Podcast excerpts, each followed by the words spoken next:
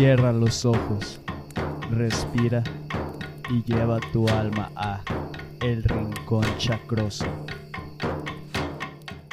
¿Qué huele? Sean todos bienvenidos a El Rincón Chacroso. Mi nombre es Jesús Nevares y hoy vamos a hablar acerca de el victimismo, que es esta actitud que tenemos algunas veces cuando creemos que el mundo está en contra de nosotros y también vamos a hablar un poco sobre el tomarnos las cosas de manera personal. Pero para esto, hoy nos acompaña Paola Miselem, que de hecho es la segunda vez que está aquí en El Rincón Chacroso. Y para los que no la conocen, se las voy a presentar. Ella es psicóloga, humanista y coach de vida certificada.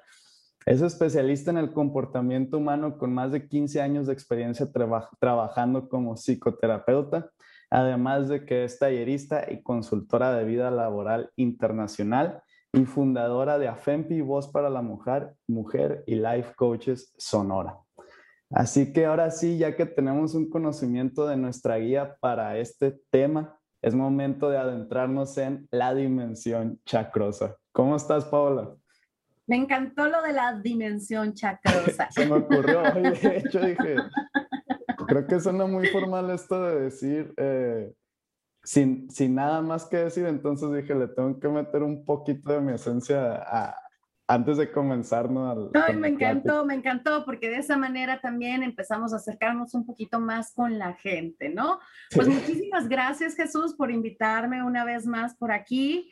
Y es un placer, de verdad, a mí me encanta todo este proyecto que, que tienes y, y sé que, que, que, bueno, vas a estar llegando y vas a estar logrando estos objetivos que tan también fundamentados tienes, ¿no? Entonces, pues muchísimas gracias Jesús y pues esperemos aportar con un granito de arena por aquí. Claro, claro, esperemos que después de esta charla a alguien le caiga el 20. Y antes de comenzar, para los que pues no te conocen y es la primera vez que te escuchan, no sé si nos quisieras hablar un poquito de tu historia, lo que has hecho, lo que has logrado, etcétera.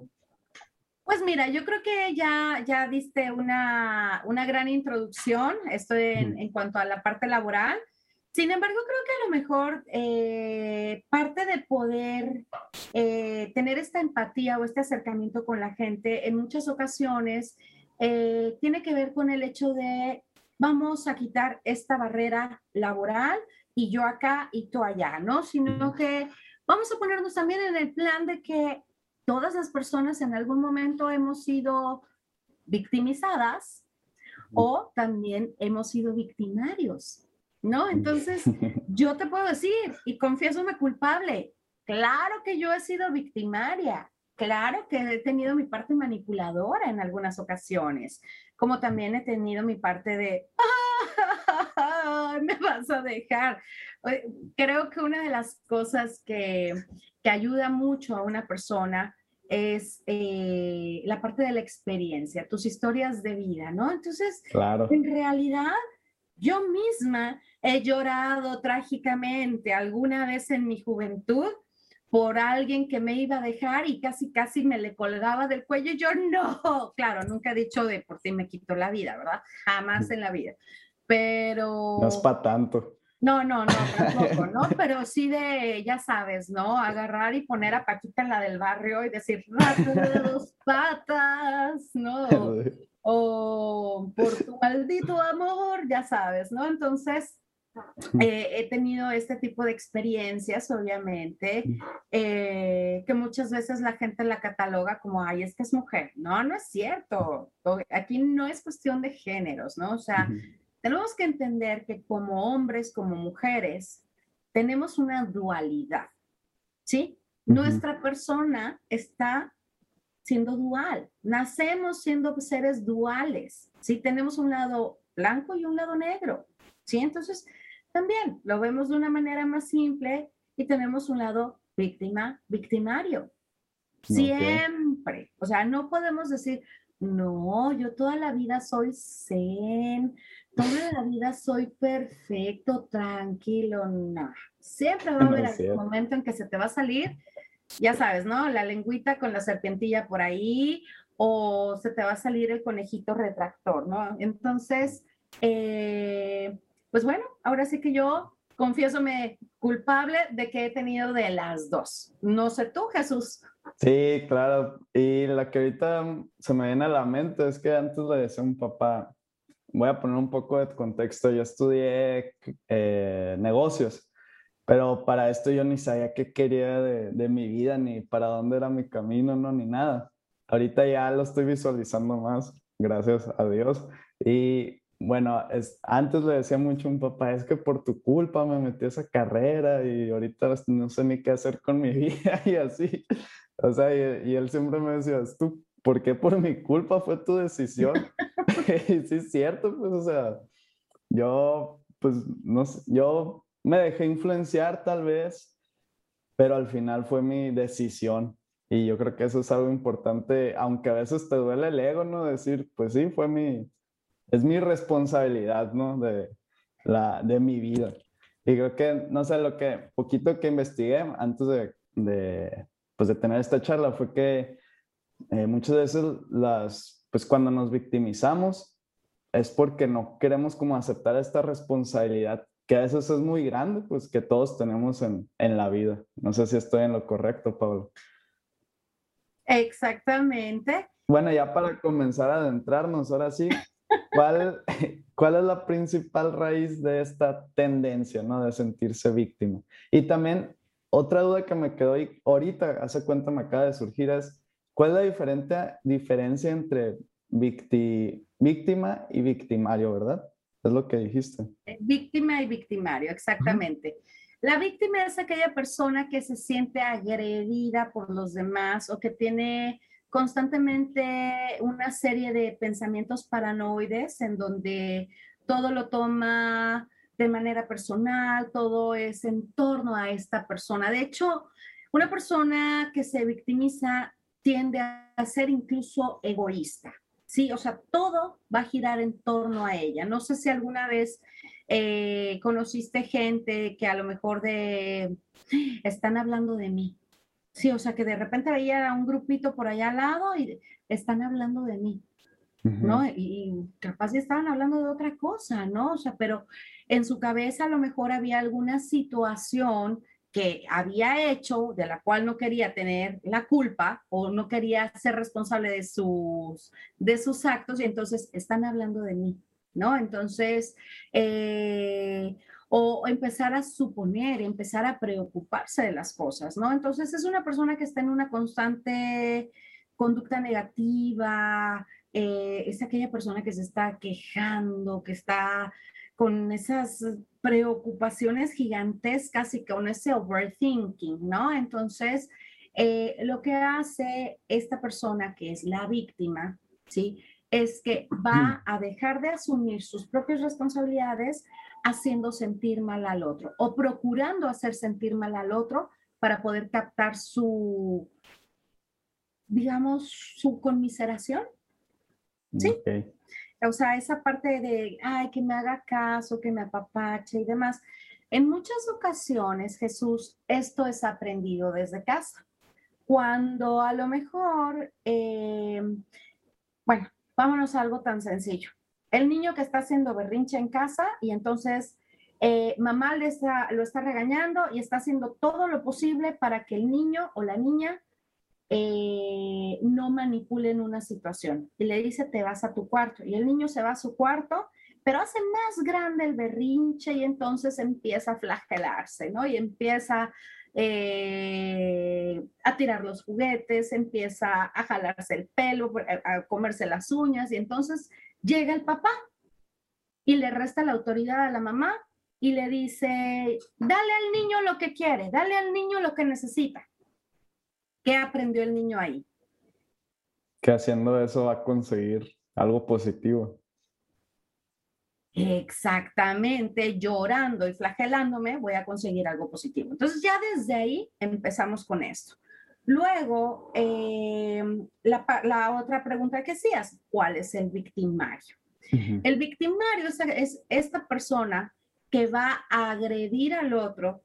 Ojo, no necesariamente Recordemos, ya habíamos hablado de esto eh, contigo directamente, Jesús. Recordemos que la violencia no necesariamente se da a golpes.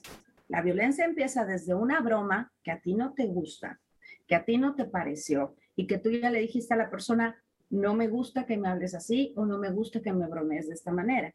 La violencia se empieza a dar desde el momento en el que el otro hace algo que a ti no te gusta, pero que tú ya dijiste que no te gusta. Si lo siguen haciendo, en ese momento es abuso o es violencia, ¿sí? Entonces, ¿qué pasa? En muchas ocasiones, el agresor no tiene la facilidad para poder decir las cosas directamente. Entonces empiezo de una manera en la que empiezo a despersonalizarte. Es decir, empiezo con ciertos comentarios de humor negro, empiezo a saber cuál es tu talón de Aquiles y por ahí te voy dando, ¿no? Eso, agresor o victimario, son sinónimos, ¿sí? Yo estoy provocando algo que va a detonar tu personalidad de víctima, ¿sí? O tu conducta victimizante. Yo te lo estoy detonando. Pero ojo, cuando detono esto, la víctima puede llegar a agredir también. Y entonces, ¿qué pasa? Se invierten los papeles. Me suena mucho a, sí, y de hecho me suena mucho al, mm, yo te necesito, tú me necesitas de la codependencia, ¿no? Es lo mismo, casi, casi. Van de la mano, van muy de la mano. El único detalle y, y más bien la diferencia aquí, Jesús, es el hecho de que aquí tenemos una serie de situaciones como la falta de amor propio, la falta de autoconocimiento, el rencor, ¿sí? Eh, tenemos una serie de factores que hacen que la víctima tenga realmente una credibilidad de que en verdad todo es en contra de él, ¿sí? En el otro es porque yo ya estoy fusionado contigo, pero la víctima o el pensamiento de la víctima es que realmente está teniendo esas ideaciones paranoides, esos pensamientos en los que no se siente merecedor de que alguien lo quiera, por ejemplo, o no se siente capaz de tener una relación por esta preocupación constante, fatalista que puede llegar a tener, ¿no? Entonces, esa es la, la situación. Y el victimario lo que va a hacer es que sabe los, los puntitos débiles, digamos, y empieza a atacar por ahí, ¿no? Victimario o agresor, te digo, son, van muy de la mano, son, pueden ser casi sinónimos. Ok. Y desde tu experiencia y conocimiento, ¿cuál crees tú que es la principal raíz de, de estos tipos de comportamiento? Ok, mira, el primero puede ser la falta de conocimiento propio. ¿sí? Es decir, yo no sé cuáles son mis valores, cuáles son mis aptitudes, mis actitudes, yo no sé de lo que soy capaz, yo no sé lo que es el amor hacia mí mismo. De tal modo que yo me dedico incluso a ver, digamos, el brillo ajeno y vivo a través de los demás. Sí, entonces, Mira, qué bonito, mira cómo le va a ah, la vecina. Mira oh. cómo le va a la vecina. Y yo por más que me he esforzado, no me va así, ¿no? Es más, actualmente eh, está sucediendo mucho esto y, viene a colación un poquito con lo que, con lo que hablábamos eh, en privado hace un momento, ¿sí? Actualmente, muchos chicos centennials que quieren ser influencers ¿sí? Se sienten mal, se sienten mal, incluso han llegado a lastimarse o han llegado a pensar que son poca cosa por no obtener lo que ellos buscan en esta aceptación social. Y de ahí esto va derivando otro tipo de pensamientos, otro tipo de comportamientos que los llevan a creer que en realidad ellos están mal, hacen todo mal, no van a salir adelante y empiezan con ideaciones fatalistas, eh, con exceso de preocupación e incluso pueden tener una, una remuneración en algo, una remuneración económica o pueden tener un reconocimiento y para ellos no va a ser suficiente. ¿Por qué? Porque se empieza a buscar esta perfección constante, ¿no? Esto hablando de los centennials, hablando de los baby boomers, por ejemplo, ¿sí? Aquel que a lo mejor le costó más trabajo, que nació en un rancho recóndito de Sonora, vamos a poner, ¿sí? Y que no tenía los recursos económicos, obviamente, si llegaba a compararse con aquel hijo de hacendado que salió de la ciudad y se fue a la capital y demás, o sea, obviamente iban a tener unos puntos de partida completamente diferentes. Pero si esta persona que salió del rancho empezaba a ver y a compararse con el vecino, el hijo del hacendado, obviamente esto iba a dañarle. Y al momento de dañar en esta parte de la autoestima, en esta parte del autoconocimiento, se empieza a generar algo que se llama rencor. ¿Sí? Ok. Y el rencor es un punto clave también para este tipo de personas que son, que, se victimizan, ¿verdad? Es como un rencor, perdón, eh, como por las situaciones que ha vivido y que no ha tenido el éxito que otros a lo mejor más fácil lo, lo obtuvieron. Exactamente. No, necesariamente con las personas, sino con él mismo, pues rencor hacia, hacia sí por no tener esos privilegios, por así decirlo. Exactamente. No sé si has escuchado la frase de, ay, está enojado con la vida. Sí. Efectivamente. Ay, solamente vive para pelear. Ay, ¿qué, qué pasa? Dios mío. Es de, ¿Cómo le decimos aquí en México? Jarrito de tlaquepaque, ¿no? Nunca he escuchado ese tema. Ok, un jarrito de tlaquepaque se rompe muy fácilmente, ¿no? Entonces ahí, ahí googleenlo, ¿no? El jarrito de tlaquepaque. Entonces, eh, Efectivamente, son personas que se rompen con facilidad. Ojo, hay personas que pueden tener una labilidad emocional, es decir, están con un desequilibrio emocional temporal porque a lo mejor tuvieron la pérdida de un ser querido, porque el trabajo o alguna cuestión. O sea, tampoco podemos eh, decir, ahí esta persona se victimiza cada rato si realmente no sabemos lo que es el contexto, ¿no? Entonces, porque la labilidad emocional en algún momento podemos tener un punto de quiebre, ¿no? Entonces, eh, un punto de quiebre es aquel momento en el que a lo mejor se me desborda la emoción, a lo mejor se me desborda la tristeza, a lo mejor se me desborda el enojo o el miedo, ¿no? Pero, pero en una persona que se victimiza constantemente, esto va a ser frecuente, va a ser repetitivo. Normalmente va a ser una persona con falta de perdón, ¿sí? Hacia la vida, hacia sus seres queridos, hacia sus amistades. Va a ser una persona que va a estar en constante queja, ¿sí? Que va a estar viendo a futuro lo negativo. Normalmente va a ser frustrada. Una persona frustrada que por más que hace y hace y hace, te va a decir, no, no, no es suficiente, mira nada más cómo estoy, no sé qué, no sé cuánto, y así, ¿no? Entonces, eh, poco la vas a escuchar agradeciendo. Probablemente cuando se invierten los papeles, Jesús, ¿sí? En, una relación de víctima-victimario, vamos a ponerlo, no solamente la víctima, ¿no? O sea, sino cuando hay una relación víctima-victimario, eh, la víctima va a poder llegar a agradecer y va a poder llegar a decir, mira, eh, yo soy así y entonces mira nada más qué bonita está la casa que tenemos, pero esto es gracias a mí porque a lo mejor tú no has hecho las cosas como debieran ser o, o aquí yo gano más y entonces como esta persona, el que era el victimario, ¿sí?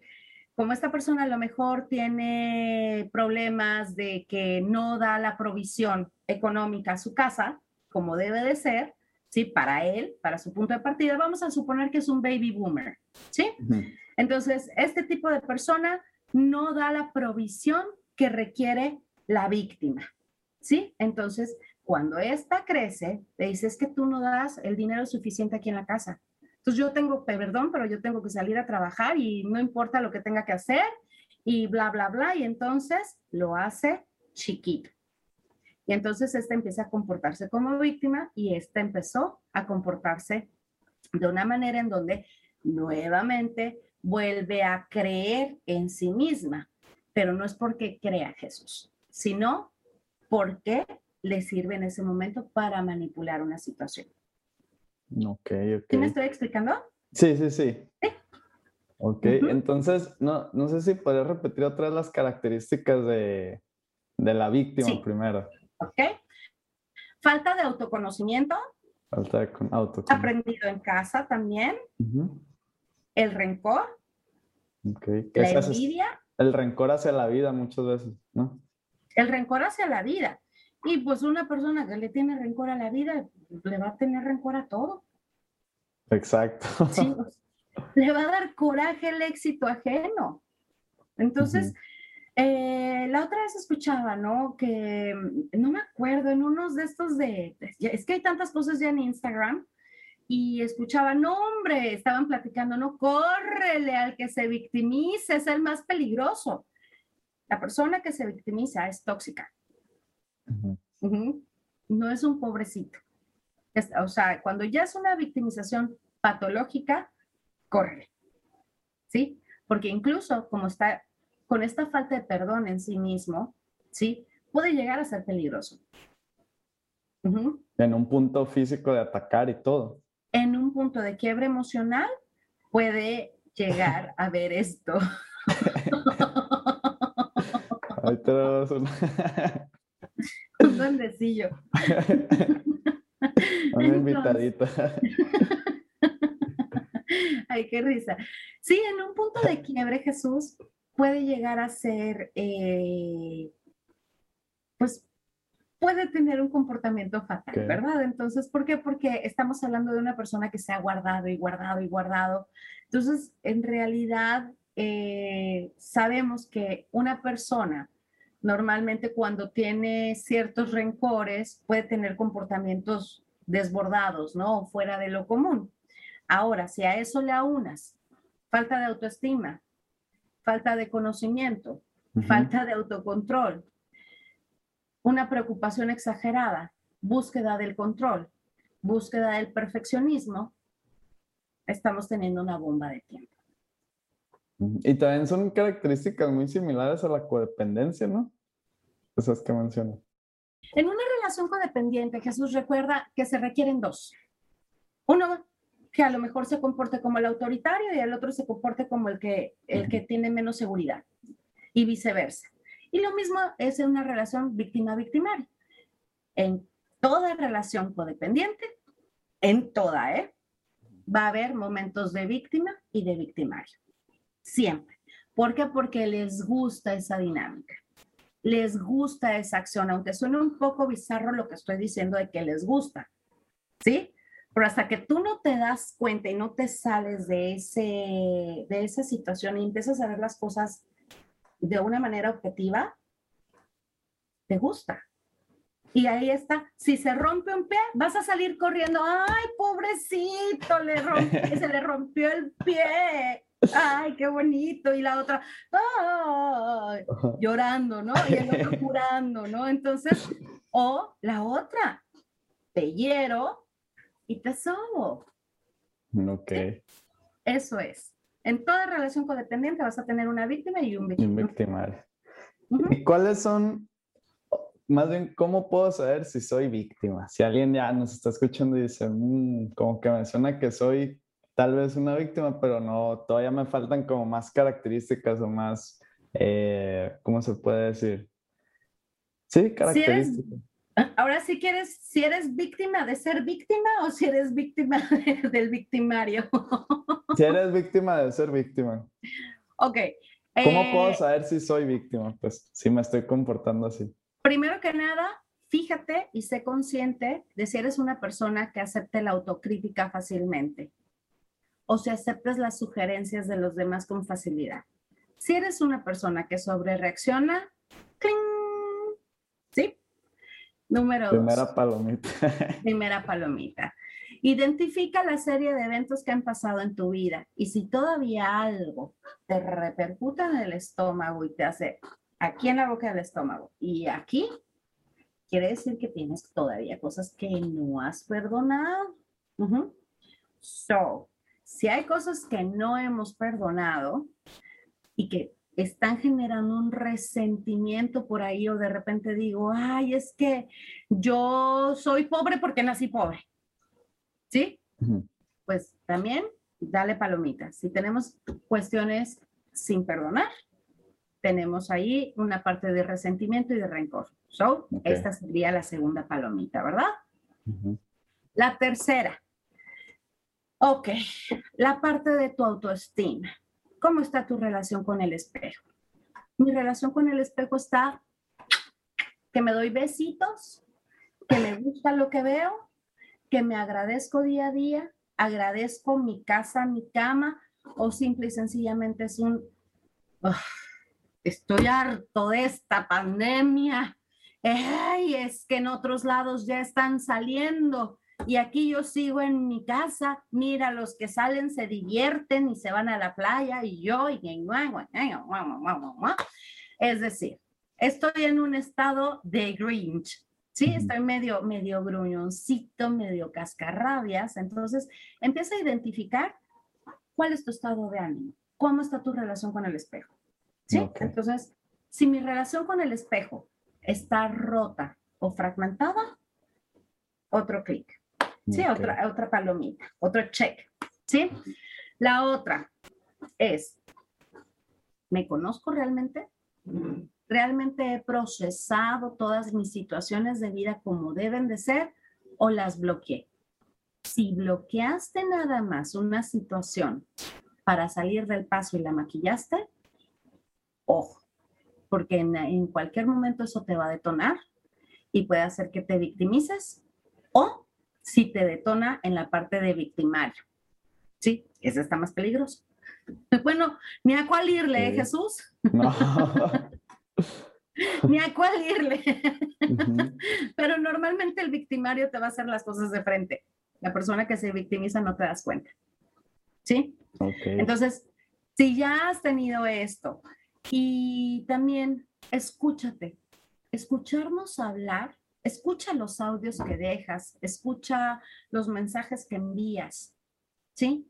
Si son mensajes fatalistas, si son mensajes eh, con cierta queja, ¿sí? O con cierta búsqueda de control, tienes tu quinta palomita, ¿sí? So, es la búsqueda de control, la falta, el rencor, lo que, rencor y falta de perdón.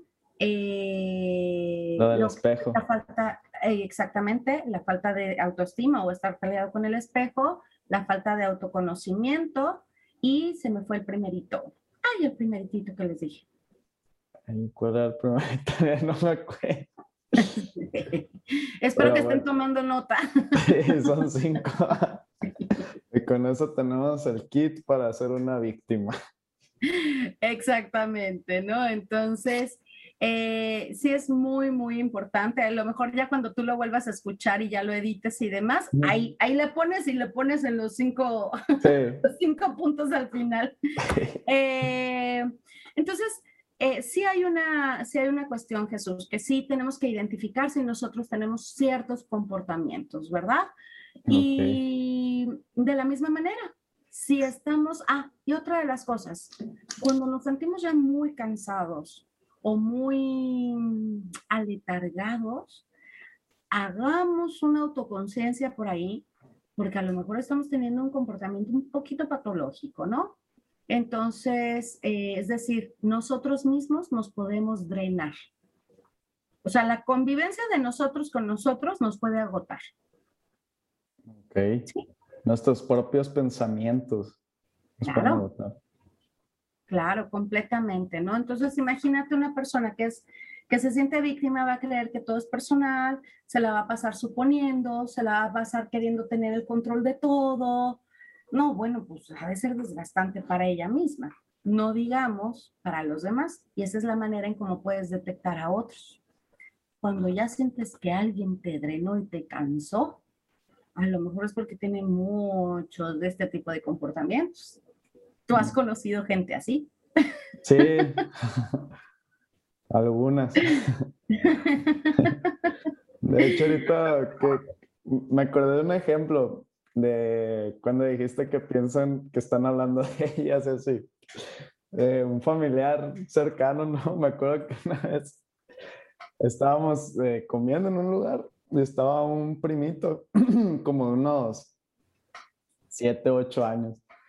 Y, y, mi primito se estaba riendo, pues era un niño y todo, y se estaba riendo y quién sabe por qué. Y de repente esta, este familiar eh, voltea a verlo y dice, ¿de qué, ¿por qué te estás riendo de mí? O sea, ¿qué, qué te estás burlando? Y así de la nada y lo regañó, lo regañó feo, pues entonces, sí, sí, sí entiendo lo que, sí, sí he vivido, ¿no? Esa parte de, de, de estar con personas eh, que se victimizan. Y yo creo que de aquí nace la otra pregunta que es cómo lidiar con este tipo de personas corre.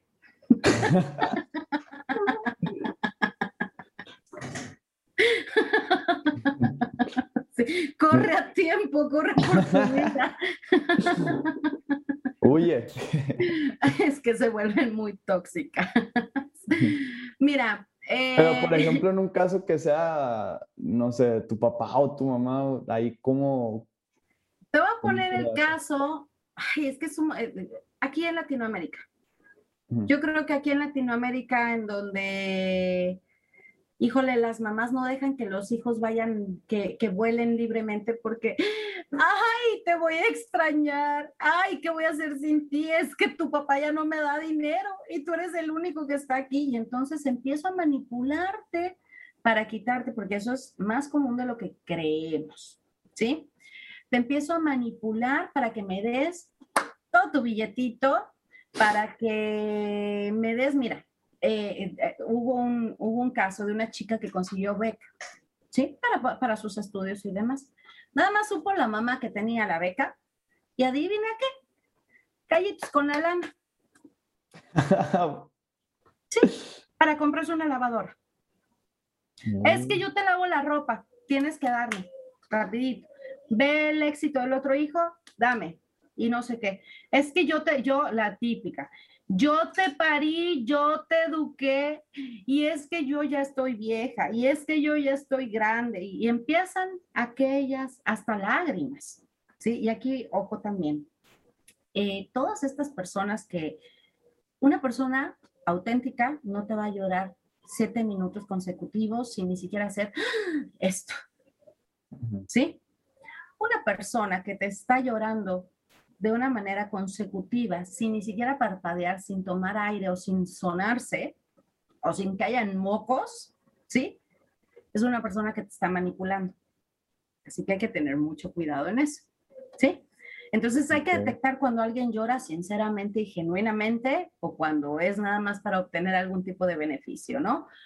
Tu, eh, tu conmiseración, para obtener tu atención, para obtener tu dinero, obtener tu apapacho, ¿no? Entonces, el, el, el, gran ejemplo aquí en México, sobre todo, es este de las mamás cuando los hijos se van, ¿sí?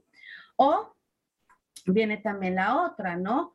Porque si hay una cuestión, también estamos todavía en Latinoamérica donde hay muchísimo machismo y donde hay mucha violencia intrafamiliar y demás, ¿no? Que aquí sí hay una, aquí sí hay una victimización real, o sea, ya no es una victimización patológica o ideada, sí, o sea, ya no son pensamientos paranoides, o sea, sí es de que agarré y, y pues bueno, ya si terminó en el hospital, pues terminó en el hospital, o sea, eso sí está, sí es real, ¿no? Pero pero uno de los casos que, que, se están dando, bueno, que se dan muchísimo aquí en México, Jesús, es esta parte, ¿no? De que los padres no dejan volar a, los hijos, se da mucho aquí en, en, el norte, se da mucho en provincias sobre todo. Eh, empieza cierto tipo de maltrato en casa porque a lo mejor los hijos empiezan a tener sus propias ideologías y la mamá entonces llora y es que no hay que ir a la gente y empieza este tipo de manipulación, ¿no? Entonces, eh, el papá a lo mejor apoya al hijo y entonces la mamá, sí, los dos se me vinieron encima y es porque yo no soy nadie y es porque, no sé, frases para las personas que se victimizan de una manera manipuladora, ¿sí? No soy suficiente, tú a mí no me quieres, ¿sí? O sea, todo lo que tenga que ver con ponerse de una manera inferior. Pero a veces no es porque realmente la otra persona esté haciendo algo, algo contra ti, sino simple y sencillamente volvemos a esta parte de el estar peleado con el espejo. Si tú te sientes así, vas a sacar tus propios fantasmas. Sí, entonces, ¿qué hacer con este tipo de gente? Con amor, si es tu mamá, si es tu hermano, sí. Oye, ¿sabes qué? La verdad es que creo que eh, no estás entendiendo que te estoy diciendo que te quiero mucho, pero pues que a lo mejor hay que modificar este tipo de conducta. Si no entiende la primera, la segunda, la tercera, porque te va a gritar. Va a llegar un momento en el que te va a gritar y te va a decir, no es cierto, me estás diciendo que estoy loco, bla, bla, bla. ¿Sí? Mira, ¿sabes qué? Eh, vamos a hacer una cosa.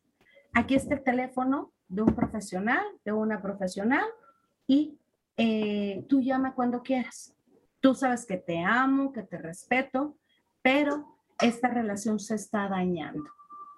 ¿Sí? Porque llega un momento, Jesús, en donde te canses. Entonces es necesario que tengamos un teléfono SOS, haz de cuenta, y poderle decir a la persona, aquí está. Tú sabes que aquí estoy, pero la verdad es que yo ya me cansé. Sí, entonces, si la otra persona lo va a estar tomando de una manera en que le agredes, sí, entonces lo que vas a hacer para que no te, no te vea la otra persona como el victimario, sí es, yo asumo la responsabilidad de que te estoy diciendo esto, es mi percepción, mi percepción. De esa manera la otra persona no se siente agredida, y tú estás empezando a propiciar una solución, pero siempre con amor y con respeto. Ok, sin alterarnos ni nada, pues no. Sin alterarnos ni nada, exactamente, porque eh, si no la otra persona, pues de por sí ya se siente agredida y viene tú y es típico, mira nada más, es que de todo te quejas mal encarado, ya no quiero verte esa cara y no sé qué, no sé cuánto, oye, pues te sientes juzgado, una persona como normal y demás, o sea, si vienes y me dices, oye, quita esa cara que no me dan ganas de verla, pues obviamente voy a reaccionar, ¿no? No digamos si es una persona que ha sido lastimada, que tiene rencores, que es, o sea, todas las características que ya hablamos. Entonces, lo mejor es decirle, mira, ¿sabes qué? La verdad es que por el bien de nuestra relación, yo asumo la responsabilidad de que me estoy cansando, no me estoy cansando de ti, me estoy cansando porque no sé cómo mediar este tipo de situación y como se sale de mis manos, aquí hay un profesional, que esta persona sí te puede ayudar. Entonces, y así tú asumes la responsabilidad, te das un pasito para atrás y ya no te expones a más toxicidad constantemente. Ok, ok. Entonces, sí, en, el caso de, en el caso de las mamás así que te dicen callitos con la lana, Ahí sí le dices, no, ma. Vamos a los límites. Ya si uno quiere compartir es diferente, pues, pero sin que lo obligue. Claro. No, y aparte, bueno, sabemos perfectamente que hay que honrar a padre y a madre, pero, pero también sabemos que hay muchos padres que abusan de este tipo de, de relación, ¿no? Entonces, eh, pues ahora sí que tenemos de todo en la viña del Señor Jesús. Claro. Y pues bueno, yo creo que hay que tocar un poquito del otro tema que mencionamos, que es esta parte del tomarse las cosas de manera personal o a pecho. Y que me comentaste que tiene también mucha relación con, con el, el victimismo. De hecho, pues, si yo no me tomo las cosas personales, jamás me voy a sentir, eh, pues, ofendida. ¿No? O sea, puede caerse un edificio enfrente y demás, o sea, y, a mí no me va a mover el tapete, digamos, ¿no? No, no, no, no me va a quitar de mi tranquilidad.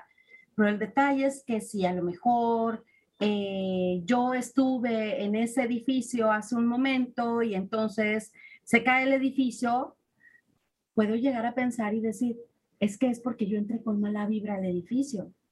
Mm. Y, em, o sea, voy a buscar una manera ilógica, porque es ilógico, ¿sí? Voy a buscar hasta una manera ilógica para tomarme las cosas de una manera personal, ¿sí? Para llevar la atención hacia quién? Hacia mí.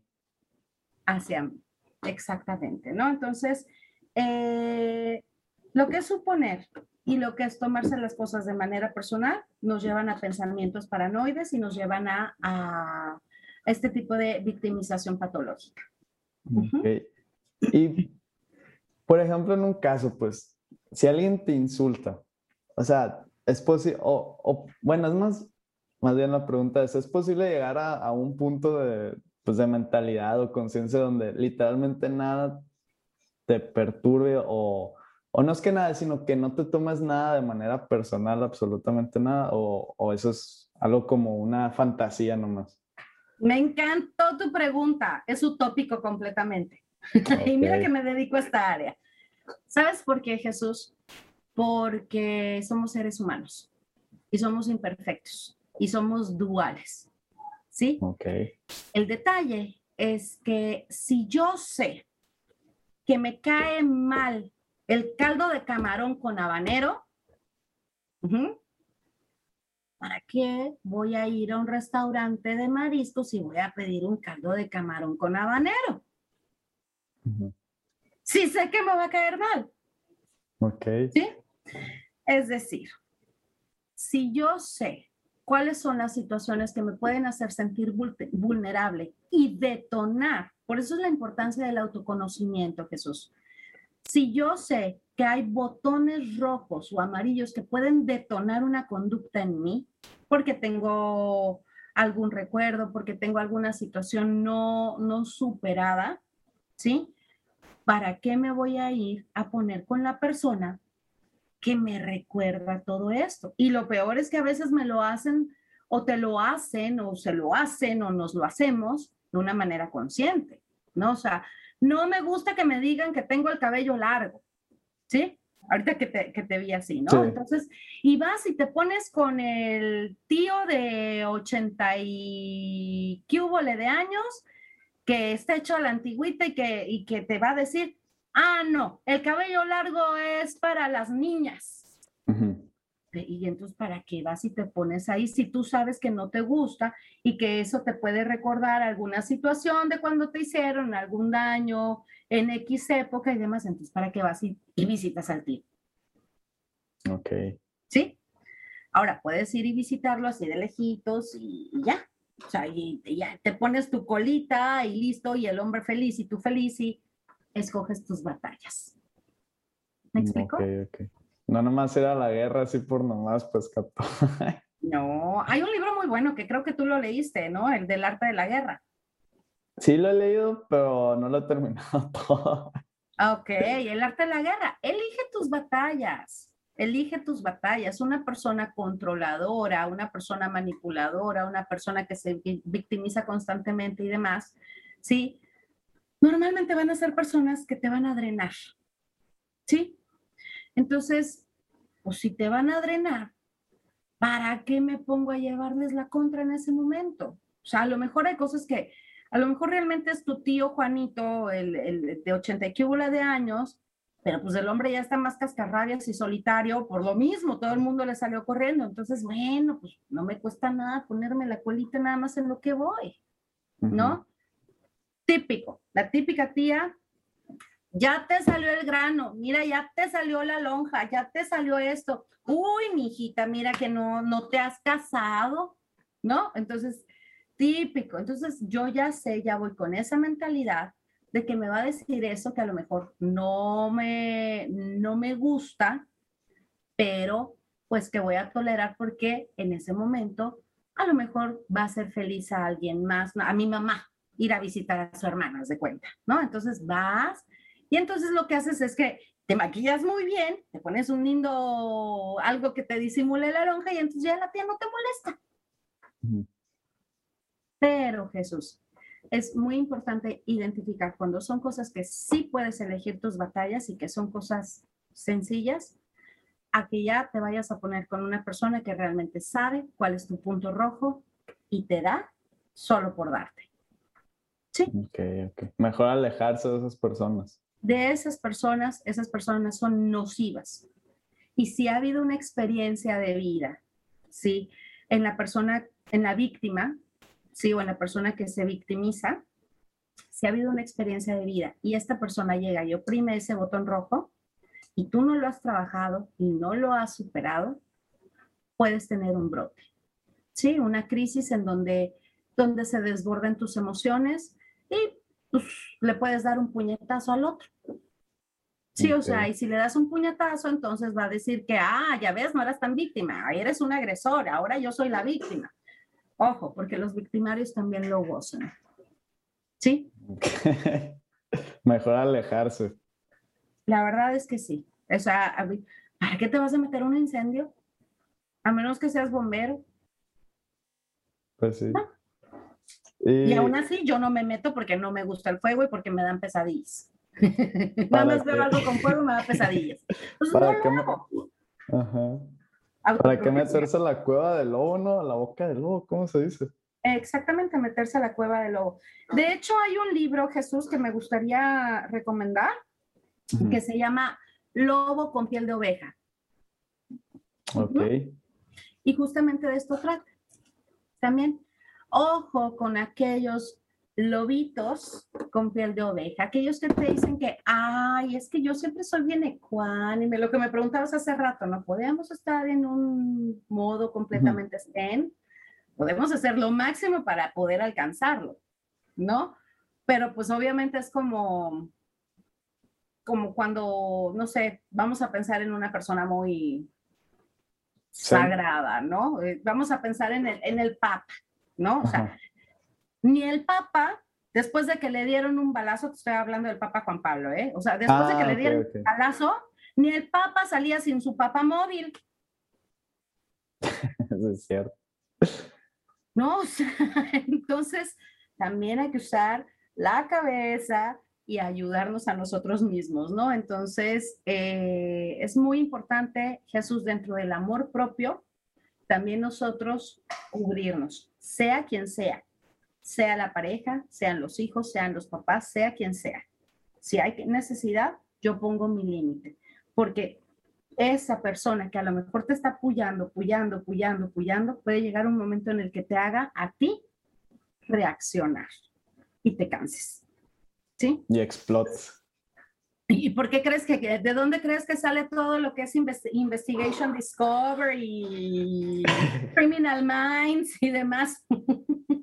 de toda esta parte. De la vida real, o sea, ¿cuántas personas no han habido de, oye, es que de verdad era, era una santita, no sé nada? Pues sí, todo se lo fue tragando, tragando, tragando, tragando. Entonces mejor corramos de esas personas que gustan de estarnos huyendo, ¿verdad? Como dice mamá, bendiciones, pero adiós. bendiciones, pero adiós, exactamente. Entonces, eh, y empezar a detectar, ¿no? También el, el, el, hecho de que te digo, detectar personas cuando a lo mejor no te parpadean, cuando te están hablando, o a lo mejor personas que te ríen todo el tiempo así, o personas que se la pasan llore y llore y llore, o sea, hay ciertas cuestiones que te indican, mmm, corre, ¿sí? Las banderas rojas.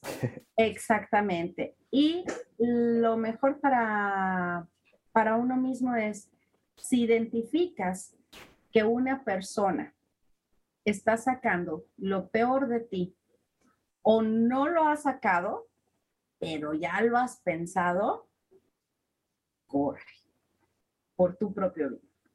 Corre, pero sana esas cosas, ¿no? Yo creo también.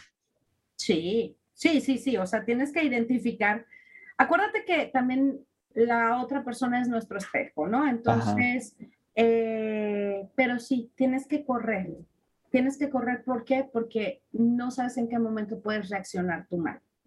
Sí, entonces, y si para el otro es un juego, entre broma y broma, lo que hablábamos hace un rato, la broma, el humor negro, el, ay, sí te lo dije, pero no es cierto, el retractarse y demás. Entonces, es mejor que te retires, lo sanes, y si realmente es tu papá o tu hermana, pues bueno, o, tu mamá, pues bueno, ahí tiene que seguir la persona. Pero sí, tienes que alejarte en ese momento, sanarlo.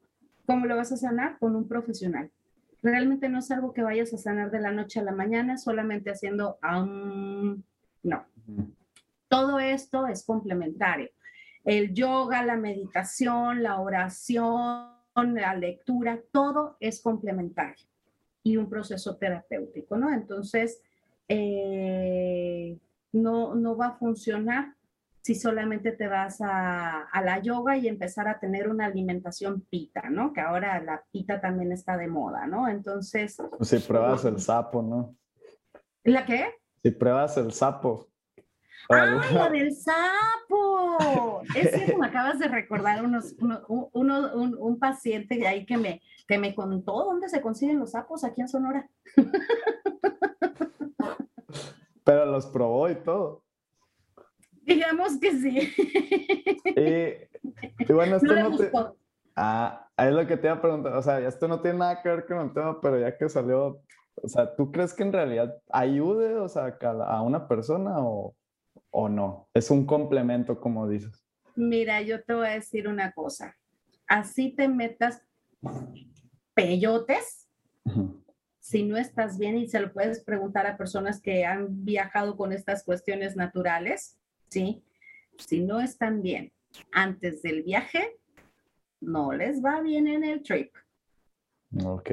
¿Sí? O sea, si te das cuenta, son personas que desde antes van y se preparan y demás. Entonces, realmente, pues bueno, ya lo agarran de justificación y ya mm, ciertos grupos y demás, pues ya lo harán así, ¿no? Pero, pero en realidad, lo primero que tienes que hacer es tener la sanación. Lo otro ya es un pretexto, ya es un recurso, ya es, es un added value, ¿no? Pero, pero en realidad, antes de todo tienes que estar bien. Porque todos tus miedos, todos tus fantasmas van a brincar, de una u otra manera. Ok. Así que... y bueno, quiero ahora adentrarnos a una parte que se me está ocurriendo ahorita, ¿no? Que es como casos de la vida real y preguntas de, de, los seguidores, ¿no? Que yo creo que lo voy a empezar a implementar. Y hoy traigo un caso que se relaciona mucho con esto, eh, de una persona, pues, que la otra vez me estaba comentando una situación y creo que cae muy bien en, en, en esto del tema que hablamos hoy. Y, y pues va así, ¿no? Ella eh, está saliendo con un muchacho, pero eh, bueno, aquí hay tres involucrados, el muchacho, la, su, una amiga, ex amiga, y, y pues la conocida esta que, que menciono, ¿no? Entonces, se enteró que su amiga, que también se lleva con el muchacho que le gusta a esta conocida, está hablando mal de ella. Entonces, ella, eh, esta conocida, eh, pues no sabe qué hacer porque ya le dejó de hablar y todo, ¿no? Pero se sintió traicionada, se sintió herida porque pues una amiga fue la que habló mal de, de ella, ¿no?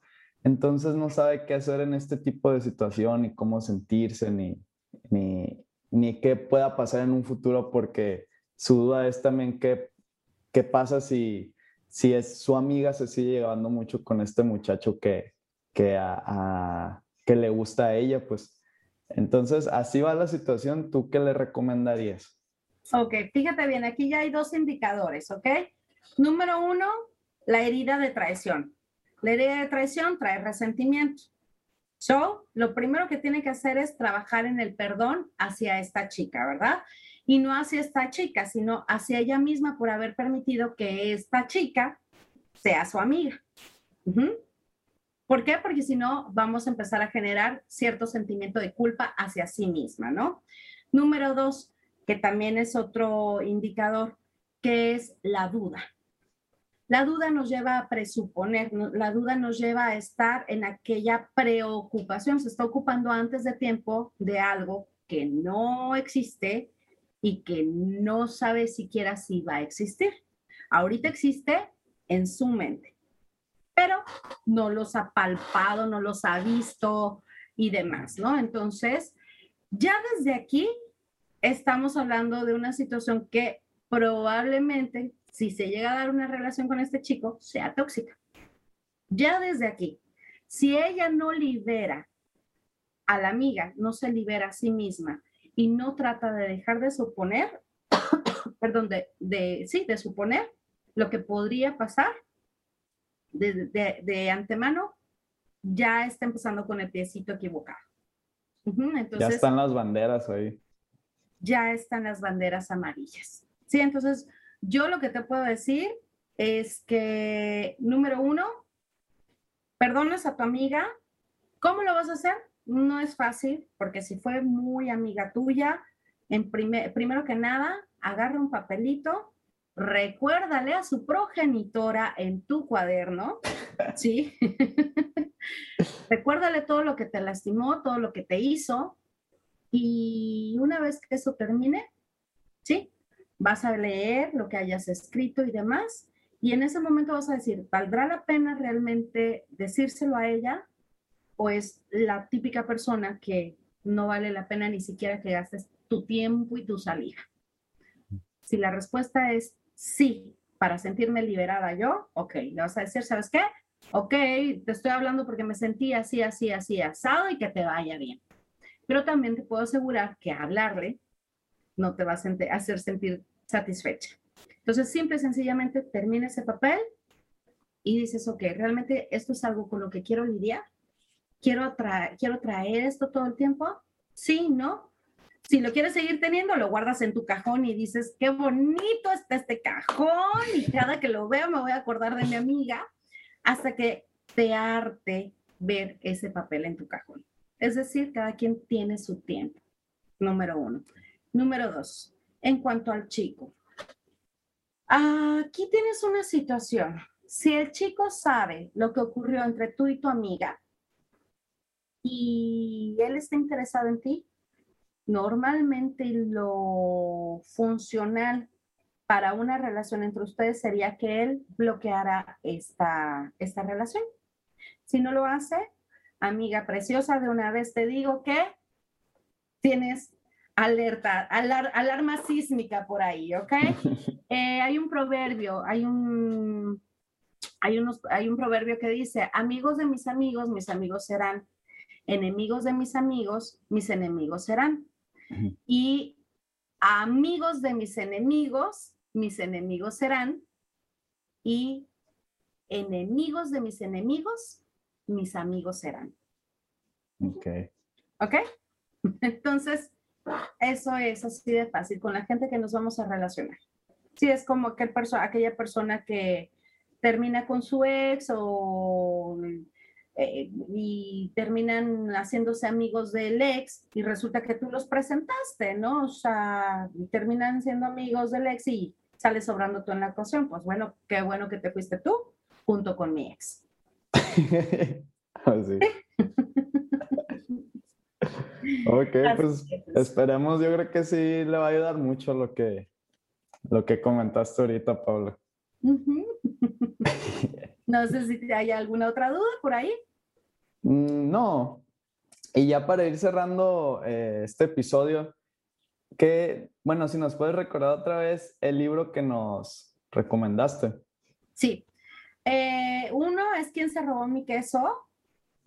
es cuando ya, hay ya es un momento de madurar, es un momento de, de hacernos responsables y dejar de culpar a nuestros padres, a la vida, a los amigos y a los ancianos por lo que estamos viviendo y moverte. Sí, esa es una, ¿quién se robó mi queso? Y el otro es el, eh, el lobo vestido de oveja. ¿Sí? Eh, ambos los encuentras en, creo que el primero lo encuentras en PDF incluso y el otro sí lo encuentras en Amazon.